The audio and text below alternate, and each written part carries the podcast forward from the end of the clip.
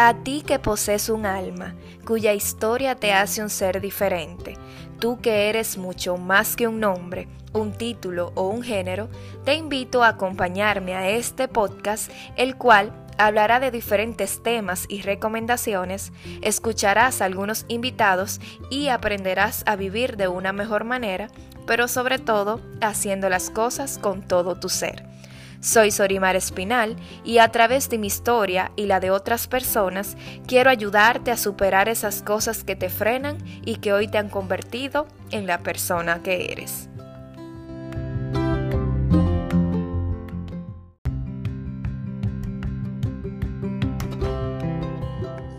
Hola, hola, buenas tardes, ¿cómo están?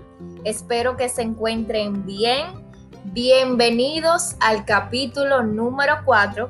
En el día de hoy tenemos a una invitada súper especial para mí. Todo el que me conoce, la conoce a ella también, es mi otra mitad, eh, gemelas nacidas en diferentes eh, partos. Y es mi hermana, mi colega, mi socia, eh, ¿qué más? Eh, muchísimas cosas más. E incluso hacemos la mayoría de las cosas juntas. Y hoy nos acompaña aquí para hablarnos un poquito sobre su historia y sobre algunos consejitos. Eh, sin más preámbulos, ella es Sorina Espinal Reyes, es doctora en estomatología, encargada del área estética dental, amante a la cocina, una mujer creativa, familiar, amante de los animales y nos acompaña hoy. Bienvenida, Sorina. Hola, ¿cómo estás, mi hermana querida? Realmente lo dijiste todo. Eh, siempre las personas han admirado la relación que llevamos y es un honor para mí que llamarte mi hermana y apoyarte en todos tus proyectos, que tú sabes que cuentas conmigo para lo que sea. Y muchísimas gracias por invitarme wow, me siento muy halagada, invitarme a este capítulo que espero que sea muy interesante y de mucha ayuda y del agrado para todas las personas que te escuchan. Y antes, y para empezar, eh, antes de todo, de que nos cuentes tu historia, yo quiero que nos digas quién es Sorina, para los que no te conocen.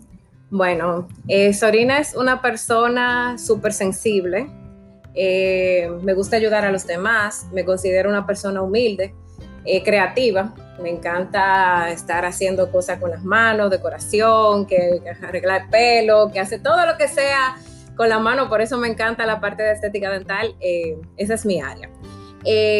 soy una persona amante de los animales, defensora de ellos a nivel 10.000, exageradamente familiar. lo que más disfruto en la vida es estar en familia.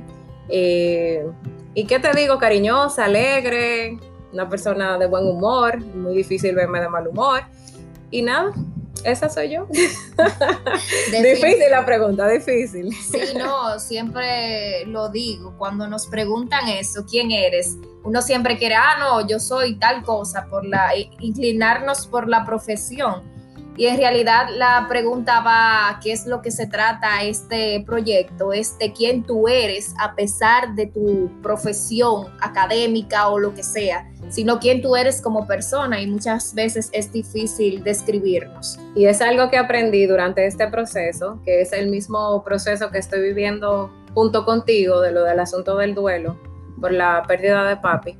Eh, he aprendido de personas que han estado ahí ayudándome que no es egoísmo cuando tú cuando tú dices, yo soy una persona humilde, yo soy una persona cariñosa, la gente te ve como, ay, ¿y esta tipa? O sea, explícame, no, no es egoísmo, eso está bien que usted diga sus cualidades positivas, quién es usted, eh, lo que usted hace, lo que usted ama hacer, eso está bien. Todos los días debemos de, decirnos a nosotros mismos quiénes somos y no en cuestión de profesión, ni de lo que hacemos, ni de lo que trabajamos, sino cómo nosotros nos consideramos como personas y qué las otras personas piensan de nosotros también. No, y celebrar nuestros logros, no esperar que otra persona sea que nos diga de que, ah, lo hiciste bien, si tú te sientes conforme con algo, de que tú lo hiciste bien, sentirte bien tú misma, que en realidad es algo que todos, porque incluyéndome, todavía debemos de trabajar en ese aspecto.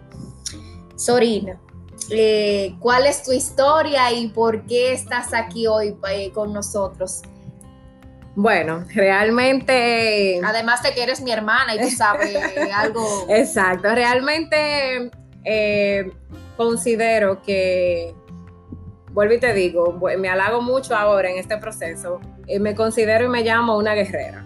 Realmente he pasado muchas cosas en la vida a mi corta edad, de mucho sufrimiento.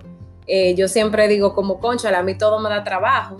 Eh, no, es, no hay algo que yo me planteé en la vida, yo voy a hacer esto, que yo no tenga que guayar la yuca o que yo no tenga que llorar y sufrir para poder lograr eso que, que yo estoy anhelando en la vida. Y fue cuando... Excúsame que te interrumpa. Eh, muchas veces, hablando de mi caso, cuando siempre he dicho de que soy una persona muy observadora y que aprendo de lo que les ocurre a los demás, que no necesariamente porque hable de X tema me ha pasado a mí.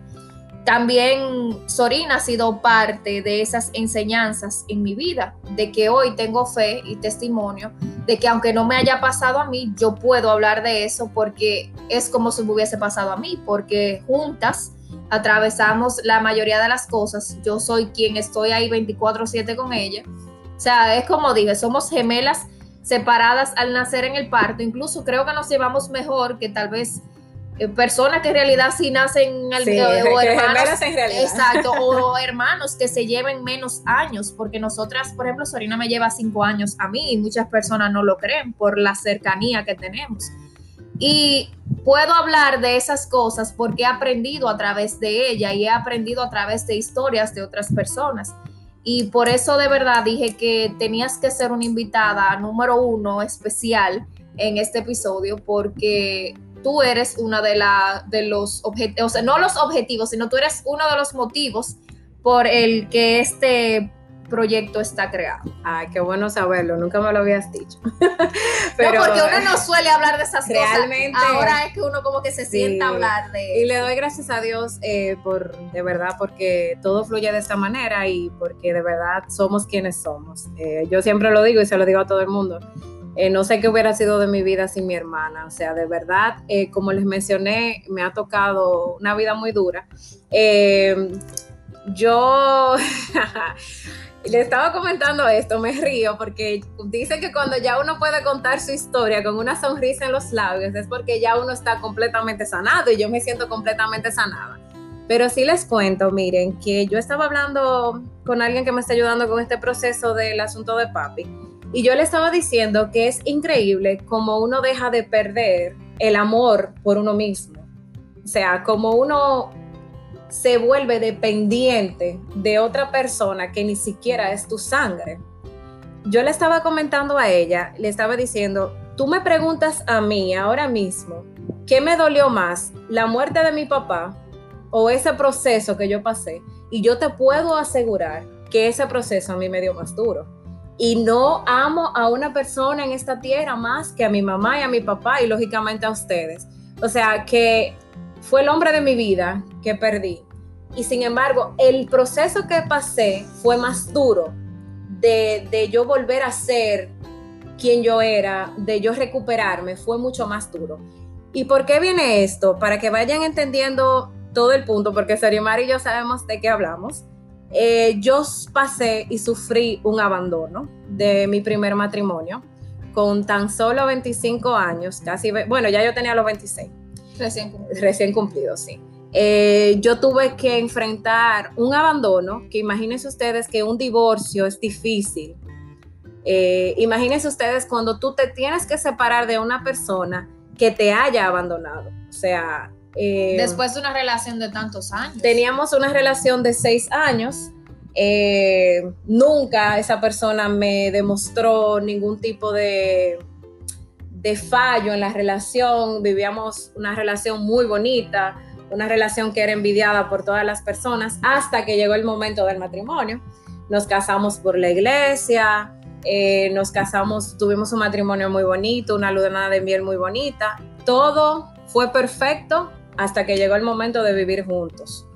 no les voy a negar si hubo discusiones, cosa normal porque... Claro, es que señores, en parejas. Uno convivir con una persona, eh, como quien dice extraña, aunque sea tu pareja de mucho tiempo, es un proceso difícil porque vienen de costumbres diferentes. Exactamente, ¿no? Y que no es lo mismo cuando tú eres novio y comparte horas con esa persona a cuando ya tú te ves un día completo o, o con tantos compromisos y responsabilidades hacia esa persona. Sí discutíamos, sí teníamos nuestras diferencias, pero nunca en mi vida me llegué a imaginar que esa persona con la que había estado seis años de mi vida compartiendo tantos momentos bonitos y tantas cosas preciosas que vivimos, que tú más que nadie lo sabes, eh, iba a ser capaz de, de herirme y de, hacer, y de hacer las cosas como las hizo.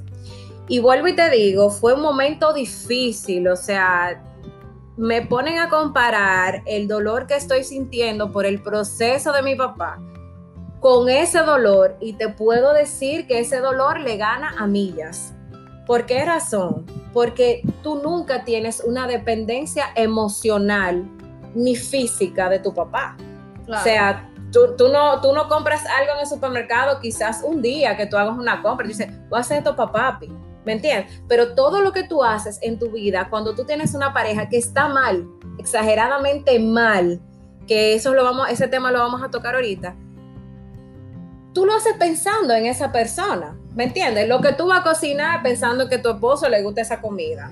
Que si tú te vas a cortar el pelo o te va a hacer un color en el pelo, lo que a esa persona le guste. Que si te va a poner una ropa, tú piensas, no, espérate, que a mi esposa le gusta que yo me ponga unos shorts, o a mi esposa le gusta que yo me ponga unos jeans rotos y todo, aunque tú no te des cuenta, tú lo haces, tú lo haces pensando en esa persona. Entonces viene lo que es la dependencia de esa persona para tú progresar en la vida en todos tus aspectos, físico, económico, en todo. Entonces, cuando tú te ves sin esa persona donde tú tenías tantas metas, tantos sueños, tantos planes, que no está ahí contigo y que de esa manera no, y que también es más la manera en que te ocurrió. Porque muchas veces eh, eh, eh, hablábamos de eso con relación no solamente con eso del abandono, sino también, por ejemplo, con la muerte, que fue en el caso de, de, papi que nosotras hablábamos hace pocos días de eso, de que si, si, si él hubiese estado en cama, tal vez tú te preparas un poco de que, ay, estaba enfermo, eh, tenía una enfermedad, estaba en cama, pero sin embargo, cuando pasa algo de repente, es el triple de doloroso porque tú no te lo esperas. Es en un momento de cuando una persona está en su mejor estado de ánimo, es saludable o lo que sea. Y, viene boom, te, pasa, el acontecimiento. Entonces lo mismo pasó contigo de que tu relación, ok, no es que estaba en un momento perfecto. Pero tú nunca te ibas a imaginar que se iba a pasar. Ok, iba a pasar de esa manera, porque tú te puedes imaginar que puede pasar, pero por lo menos oh, nos sentamos a hablar o él por lo menos dio la cara, pero no fue tu caso. Y es increíble, Sorimar, increíble. Yo duré, y tú lo sabes muy bien, aproximadamente dos meses tomando sedantes para poder dormir, claro. para poder estar tranquila. Con papi yo solamente lo hice los primeros 15 días y lo hacía en las noches para dormir. Con él era el día completo, o sea, yo sentía que se me pasaba el efecto del sedante y era, deme en otro. O sea, fue una situación que yo me pasaba las 24 horas del día con un vacío en el estómago, con unas ganas inmensas de llorar, con unas ganas inmensas de coger mi celular, de llamarle y decirle por qué. Porque cabe aclarar que de este episodio va a ser cinco años y todavía yo no sé por qué sucedió. O sea, esta persona a mí no me ha dado la cara. A mí no me ha dicho, mira, pasó por esto y esto, esto y esto y esto. Y por eso digo que soy una guerrera, porque me paré, me levanté, seguí adelante, hoy estoy felizmente casada, que ese tema también lo vamos a tocar ahorita, porque yo dije, no, basta, o sea, no, es, que esto no puede acabar conmigo, o sea, yo no puedo permitir que una persona que ni siquiera es mi sangre, que es simplemente un hombre que, que, la vida me puso en el camino, porque no te voy a decir que Dios me lo puso en el camino, porque si Dios me lo hubiera puesto en el camino, yo hubiera estado con él en esos momentos. ¿Cómo yo voy a permitir que esa persona me destroce? ¿Cómo yo voy a permitir que esa persona eh, haga que yo caiga en un momento depresivo de mi vida, en una depresión donde yo no pueda salir de ahí, donde yo me quede estancada, yo dije, no, es que no. Pero ese momento no llegó porque sí, ese momento llegó porque tenía que llegar, porque realmente me agarré de Dios y porque un día dije, ya yo no puedo más, o sea, ya yo no aguanto más dolor, ya yo no puedo seguir rogándole a esta persona que cuando yo la llamaba, cabe destacar, me decía, si tú me sigues llamando, voy, a, eh, voy a, ir a la justicia. O sea, era una cosa que yo me quedaba como en serio, ¿qué fue lo tan grave que yo hice? Porque entonces soportar la parte del abandono y también soportar la parte de que tú no estás haciendo ni siquiera bien conmigo, o sea, tú me estás tratando como que yo fui la peor mujer del mundo, como que yo te fui infiel, como que yo salí embarazada de otro hombre en la calle, como que yo te maltrataba, a maté a alguien, como que, oye, tú me estás tratando como la peor persona del mundo. Sin un motivo, o sea, sin tú decirme a mí, fue por esto, por esto, por X o por Y. Y fue cuando yo misma dije, bueno, yo hoy tengo deseos de ir a la iglesia. Fui a la iglesia, recuerdo como ahora, ni siquiera fue al Santísimo que fui yo fui a la iglesia, me senté en un banco y comencé a llorar como una loca, pero ese, ese llanto fue diferente a todos los llantos anteriores. Fue como un llanto de liberación. Y es increíble porque eso hay que vivirlo para sentirlo. Y yo sentí la presencia de Dios. O sea, yo sentí que Dios estaba ahí conmigo. Yo estaba sola en la iglesia. En el Santísimo habían como dos personas, pero el Santísimo quedaba retirado del banco donde yo estaba sentada. Y yo sentí, yo dije desde ese momento, yo dije, oye, ya, es el momento de comenzar a amarme. Porque ¿por qué razón? Si yo soy una muchacha independiente, profesional, que me raca con mis propias uñas, como dicen la gente, en término popular, ¿por qué yo tengo que estar sufriendo por alguien que ni siquiera me está valorando? ¿Por qué yo tengo que pensar que yo debo de depender de esa persona. Yo puedo hacer una familia con otra persona. Yo no, que tú eres joven, tienes salud. Exactamente. Yo puedo casarme con otra persona. Yo puedo olvidar todo lo que pasó y seguir adelante. Y señores, se puede. No, y ahora que tú mencionas todo esto, fue también con nuestra primera invitada, que es un caso también que tiene que ver con eso de, de relaciones. Aunque no sea por un motivo de una relación de lo que sea que haya pasado en tu vida. Señores, ¿qué hemos aprendido con esto? De que tú vas a sanar cuando tú lo decidas. Porque te lo digo por experiencia propia en el caso de, de Sorina. Señores, o sea, no era que ella estaba sola en un cuarto trancada llorando. Estaba yo, estaba mami, estaba todo, por turno. todo el mundo, o sea, encima de ella, buscándole la manera de, de, que ella se saliera de ahí ayudándola, que consejos, que, que todo, lo, todo el apoyo del mundo. Pero no es hasta el momento que tú decides de que ya basta, es que no sanas hasta que no seas tú que pongas de tu parte y veas las cosas de otra manera. Tiene que llegar ese momento en el que tú digas, tengo un problema. Claro. Tengo una situación, esto es un problema no de esa de la otra persona, de mi expareja, este es mi problema y de mí depende mi futuro, de mí depende quién yo voy a ser el día de mañana. Yo no puedo permitir que esta situación me dañe. Yo no puedo permitir que esta situación me entre en un estado de depresión del que yo no pueda salir. Señores, la depresión es algo fuerte. Y yo decía, Dios, líbrame de yo caer en esta depresión. Le digo que ha pasado cinco años de ese episodio y todavía yo no sé por qué pasó lo que pasó. O sea, esa persona a mí ni me ha dado la cara. ¿Me entiendes? Y sin embargo, no lo necesito. Y oro por esa persona casi todos los días de mi vida, que fue algo difícil para mí de entender. Tú vas a sanar cuando tú entiendas que tú tienes que dejar de pedirle a Dios para que Dios restaure algo en tu vida.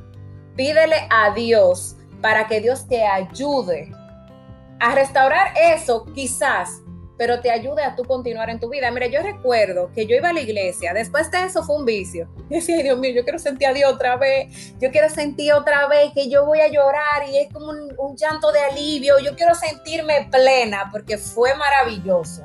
no te lo voy a negar, eso fue maravilloso. Fue como que Dios me dijo, Sorina, párate, que tú tienes una vida hermosa por delante y tú tienes gente que te aman, párate, que ya está bueno. Y así mismo lo hice. No fue fácil, porque no fue que yo salí de la iglesia y bye bye, ya estoy bien, ah, estoy curada, muy bien, que sí o que no. Pero fue un proceso. Pero que comencé a pedirle a Dios. Ya no comencé a pedirle a Dios porque restaurara mi matrimonio. Dios, si tú consideras que está de ti que yo vuelva con esa persona, pues vuelve a ponerle en mi camino. Pero si no está en ti, Señor Jesús, ponme un hombre que no sea ahora, cuando tú consideres que yo esté preparada, que yo pueda continuar con mi vida. Y déjame decirte, Sarimar, todas las cosas que yo imaginaba y le pedí a Dios, es mi esposo. A veces mi esposo hace cosas que yo, él no lo sabe, yo no se lo digo, ahora tú lo vas a saber. Pero él hace cosas que yo digo, increíble. Eso estaba en mis oraciones cuando yo le pedí a Dios con llanto y desesperación, porque me ayudara a salir de, ese, de esa depresión en la que yo estaba viviendo. Yo recuerdo que yo los, los primeros, el primer mes, los primeros días, yo iba detrás de esa persona a rogarle. Yo lo vi un par de veces, yo iba a su trabajo. Recuerdo que una vez yo fui a su trabajo y él me miró y me dijo, tú no te cepillaste.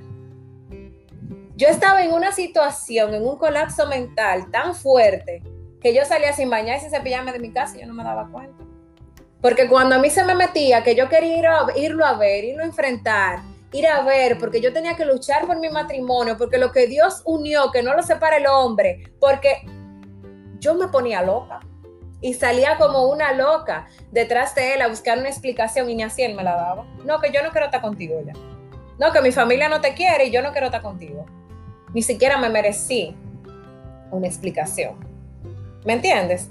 Entonces, hay que aprender a amarse, porque si yo me hubiera amado y hubiera tenido amor propio, en ese momento de mi vida donde eso me pasa, yo digo, no, espérate, este tipo lo que es un loco, me va a doler porque dígame, soy humana, pero no voy a caer en ese colapso en el que yo caí. Quizás no me hubiera visto envuelta en ese dolor que vuelvo y te digo, fue más fuerte que la pérdida de mi papá. O sea, emocionalmente mi papá a mí me dan momentos de crisis, de que yo lloro, me hace falta, veo algo, me recuerda. Pero con esa situación eran las 24 horas del día que yo me la pasaba llorando cuando yo no estaba sedada y me la pasaba con un vacío en el estómago. O sea, era una cosa increíble. Y todo por yo no amarme, por yo creer que quizás después de él no iba a haber otra persona, por yo creer realmente que no podía haber algo mejor para mí, conformarme con migajas, como dicen, porque en ese momento se convirtieron en migajas. Y es así como la vida me golpea para cambiarme, porque mi vida a raíz de ese episodio cambió totalmente. Después de, ese abandono, yo comencé a ver la vida de una manera totalmente diferente y fue un proceso.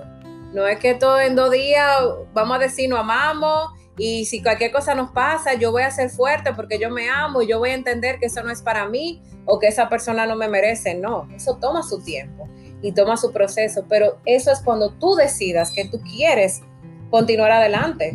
¿Me entiendes? Que tú dices, ya, este es, este es el límite, porque eso llega. Algunos nos toma menos tiempo, otros nos toma más tiempo, pero volveremos a sonreír. No, y que es increíble. Tú mencionas todo eso de, del amor propio y es algo que, por ejemplo, tú no te das cuenta hasta que pasa algún, algún acontecimiento.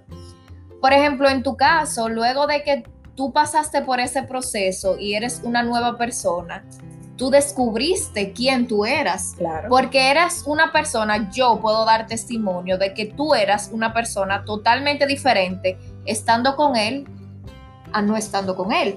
Y que tal vez nadie se daba cuenta de que él cambiaba tu forma de ser, de que tú eras otra persona diferente porque estabas con él. Y nadie tal vez, yo que soy una persona súper cercana a ti, no me daba cuenta, porque, porque hay cosas que uno no ve y es verdad. Y es cuando pasa el momento de que pasa algo y tú te sientas a analizar y tú dices, es verdad, mira, pasaba esto, yo no hacía esto, yo era de tal forma, pero es después que tú abres los ojos y, no solamente tú, que, eh, no solamente a la persona que le pasa, sino a todo el mundo a, su a tu alrededor. Es lo que pasa cuando tú creas una dependencia de esa persona, tú adquieres gustos y personalidades que son agradables a esa persona. O sea, es una cosa que, que tú te sorprendes, pero es, tú te das cuenta como cuando te sucede. Por ejemplo, no vamos a hablar de un abandono, porque en mi caso fue así, horrible, doloroso, extremadamente doloroso. Vamos a hablar de un divorcio normal. O una separación. Una separación normal, una separación con tu novio, con, con tu esposo, con que sea, lo que sea tú dices, conchole, tú te separaste y tú haces cosas que tú no hacías estando con esa persona. Y te das cuenta que siempre te han gustado. Y tú dices, pero siempre me ha gustado esto. Mira, me ha gustado hacerme un moñito toda la vida, pero yo no me lo hacía porque quizás esa persona no me lo, no me pedía que, no, no le gustaba que yo me lo hiciera. O quizás no siempre esa persona te dice, no me gusta. No, que no, hagas no, es que no necesariamente te dice que exactamente. Pero si, por ejemplo, hace alguna actitud, un gesto de que te pone una cara o, te hace un comentario y ya tú en tu mente dices, no, no le gusta que yo haga esto, no lo voy a hacer. Porque eso pasa también. Exactamente. Entonces ahí es donde tú creas la dependencia. Y eso está mal. Eso está exageradamente mal porque dejamos de vivir para complacer a otros. Y es cuando, bueno, y es lamentable, es lamentable que nos tenga que suceder algo para nosotros darnos cuenta de que realmente no vamos por buen camino. Fue cuando entonces yo me di cuenta, conchale, pero tú tienes la autoestima por el suelo, tú, tú no te quieres, tú no te amas, porque explícame. Por este tipo, está tú faja gritando, llorando y haciendo su vida, maltratándote verbalmente haciéndote sentir la, la, mujer más baja del mundo y todo eso. ¿Y tú dónde quedas? O sea, él va a seguir su vida normal, él va a ser feliz y tú te vas a hundir por una persona que no vale la pena, que ni siquiera es tu familia. Que cuando pase el tiempo y tú superes esto, se va a convertir en recuerdos. No, y quiero en cierto modo hacer, o sea, resaltar algo dices que no es tu familia, pero no debemos, ni aunque sea tu familia, permitir que otra persona te eche abajo, que una persona te cambie tu forma de ser, que una persona te hiera, o sea, ni, ni siquiera porque es tu familia. Eso siempre debemos también de tenerlo pendiente. Exacto, claro. Eh, sí, lo, que me refiero es para aclarar al dolor. No, en tu caso, tú hablando de este tu O sea, al dolor. O sea, tú, yo estoy sufriendo y llorando tanto por esa persona que de verdad me di cuenta de lo feliz que yo podía ser sin ella. O sea, descubrí gustos, descubrí colores de pelos que me gustaban, descubrí un estilo de ropa diferente que al, que a él le gustaba, que inconscientemente yo lo hacía porque nunca me estableció nada que tenía que hacerlo de esa manera, pero tú lo haces para complacer a tu pareja, aunque no te lo diga, porque tú creas una dependencia, lo que estábamos mencionando. Descubrí tantas cosas que me gustaba el carnaval, descubrí que me gustaba eh, bailar de X canción, porque ni siquiera bailaba. Era una cosa, mira, que yo me transformé. Y realmente sí le digo a todas las personas, porque he tenido muchas personas que se me han acercado a mí, me han dicho, mija, ¿cómo tú pudiste? Dime. Y no han sufrido un abandono, o sea, separaciones. Y yo, mira, agárrate de Dios, ponte en tu mente que tú puedes, empieza a amarte, empieza a ir al salón a buscar qué te gusta, empieza a maquillarte de una manera que, y decir me gusta esto, píntate las uñas de colores diferentes, porque hasta eso tú haces, que te pinta las uñas de color que a tu pareja le gusta. O sea, comienza a descubrirte, comienza a amarte, comienza a decir, me gusta esto, no me gusta esto, me gusta aquello, y tú vas a ver como sin tú darte cuenta, tú dices, conchole, pero yo soy una persona renovada y feliz y es algo de que si tú me preguntas ahora mismo, Sorina, tú volverías a repetir tu, historia, que ahora mismo tú me estás diciendo que ha sido el proceso más doloroso que tú has vivido, ¿tú te atreverías a volverlo a vivir? Y yo te digo mil veces, sí. Y le digo a Dios, Dios, gracias por eso que yo viví. Porque muchas veces Dios nos da señales y nosotros no nos damos cuenta. Y quizás nos damos cuenta, pero no queremos aceptar. No queremos verlas. yo recibí 10 mil señales. 10 mil señales. ¿Y qué yo hacía? Mi amor, como si nada. Ah, no, eso no, eso no conmigo. Señales con su familia, señales en el sentido de, de pareja, señales en afecto, o sea, en todos los aspectos yo recibí señales. Y déjame decirte, yo no le hice caso a ninguna de las señales.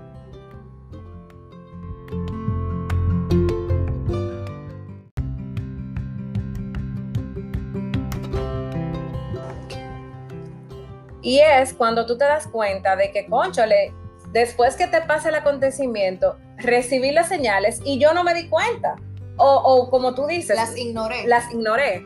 Y debí de haberle hecho caso. Señores, Dios nos habla a través de, de muchos acontecimientos y nosotros nos queremos hacer como de la vista gorda con esas cosas.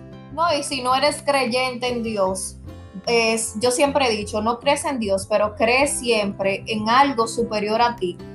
Eh, la vida, el universo, algo te da la señal. Exactamente, y tú no le haces caso. Porque tú quieres a esa persona y porque tú tienes metido en la cabeza que tú te vas a casar. Eso, el día que yo iba a entrar a la iglesia, Dios me dijo que no entrara a la iglesia.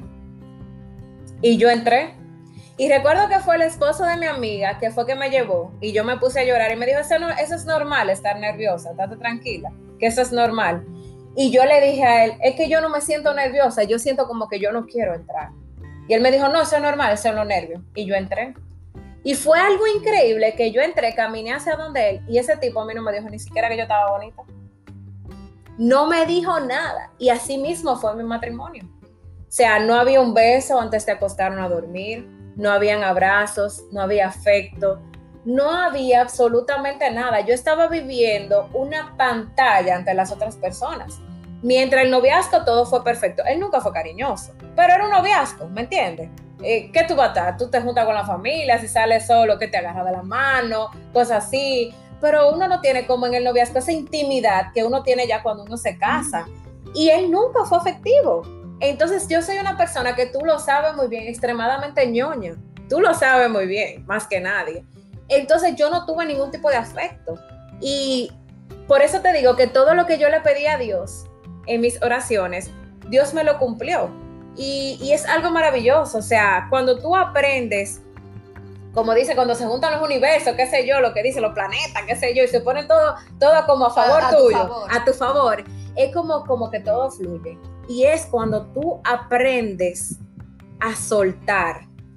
Cuando uno aprende a soltar y uno aprende a soltar a los demás y agarrarse uno más de lo que uno debe de agarrarse o de lo que uno se agarra, la vida te cambia. La vida te cambia, mira, que te lo digo que te cambia. O sea, la sonrisa en mi rostro de hace cinco años atrás y la de ahora es totalmente diferente. Y todo mi proceso me tardó aproximadamente un año, que considero que fue muy poco. Yo después de eso, sí me, lógicamente, parte de las depresiones, me refugié en salir, tomaba, que tú sabes muy bien que yo no tomo alcohol, y tomaba mucho porque me hacía sentir bien, me hacía sentir viva, me hacía sentir que, gozaba, que olvidaba. que olvidaba el momento por el que estaba pasando. Todo eso es normal. Cada quien como nosotros estamos viviendo nuestro duelo por la pérdida de nuestro papá.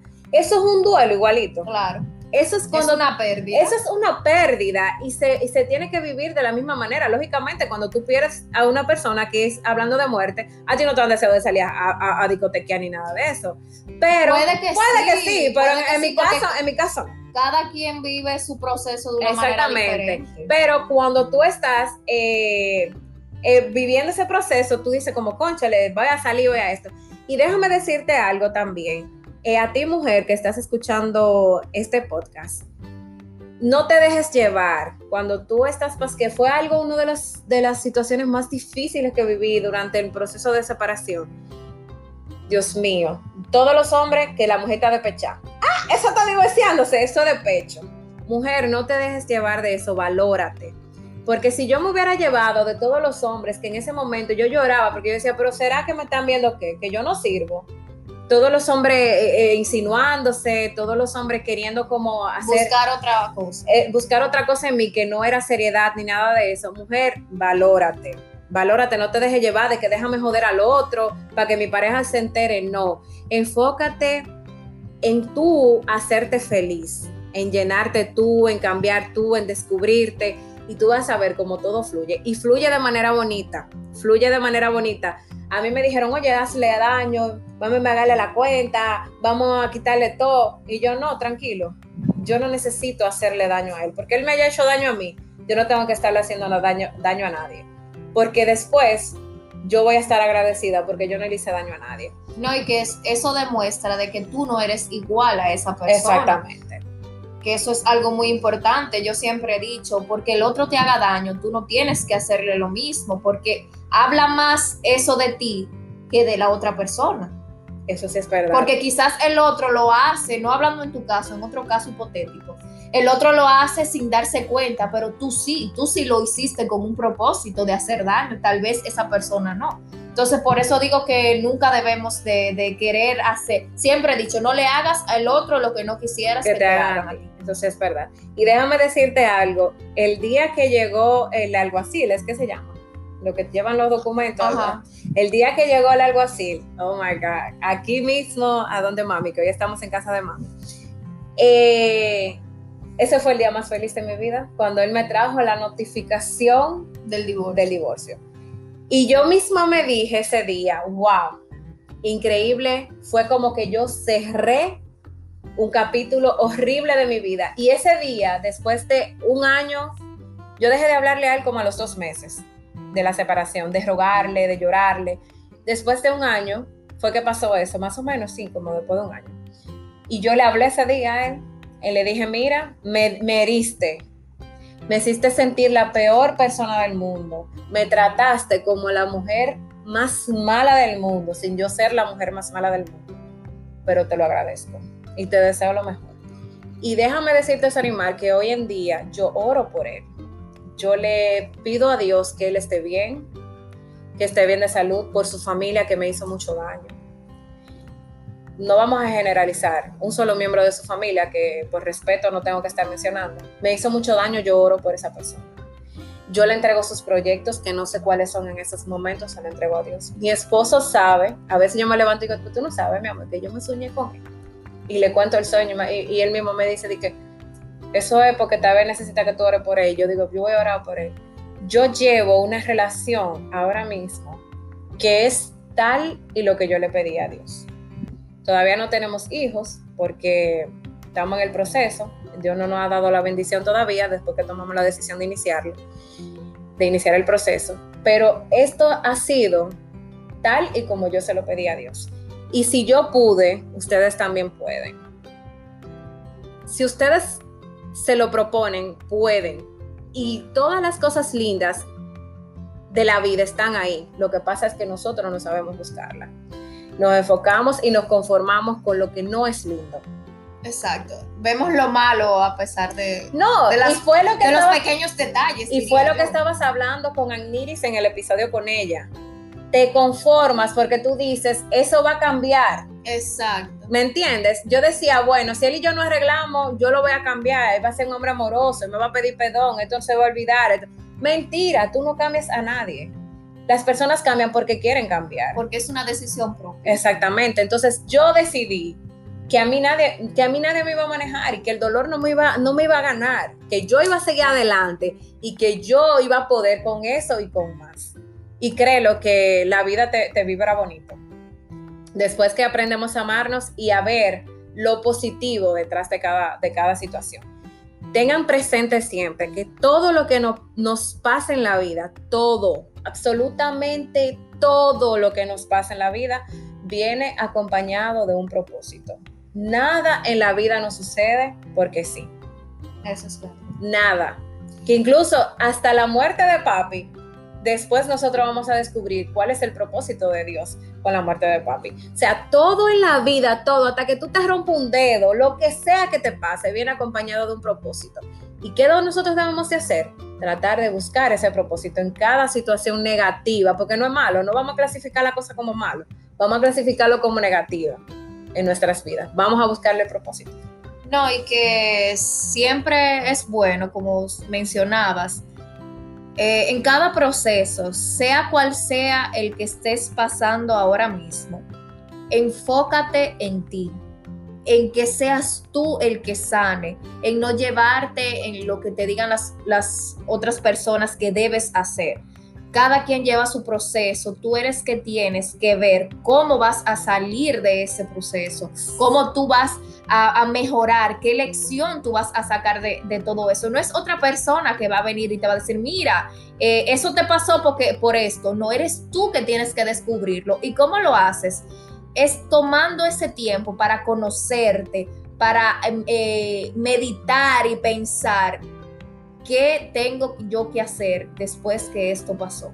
¿Qué me está tratando de decir la vida con eso que pasó? Entonces, tú dices que quizás este proceso de ahora de papi fue es un poco menos doloroso y es por eso mismo porque ya tú sabes cómo atravesarlo, ya tú pasaste por algo sé cómo manejarlo, que hoy que, hoy te, te hizo más fuerte.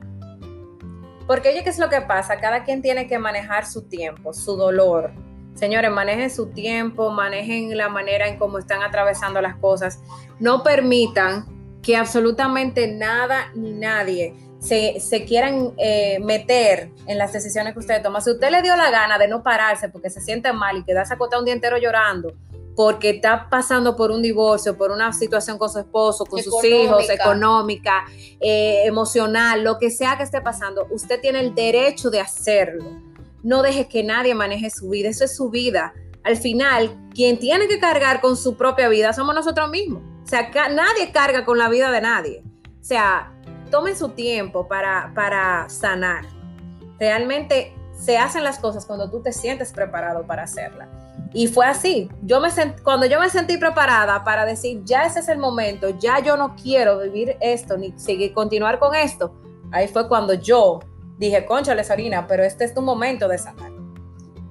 Ya para culminar, luego de esta mega historia, que no solamente impactó tu vida, sino también la mía, y que ha sido un proceso que he visto tu crecimiento y todo lo que has tenido que atravesar.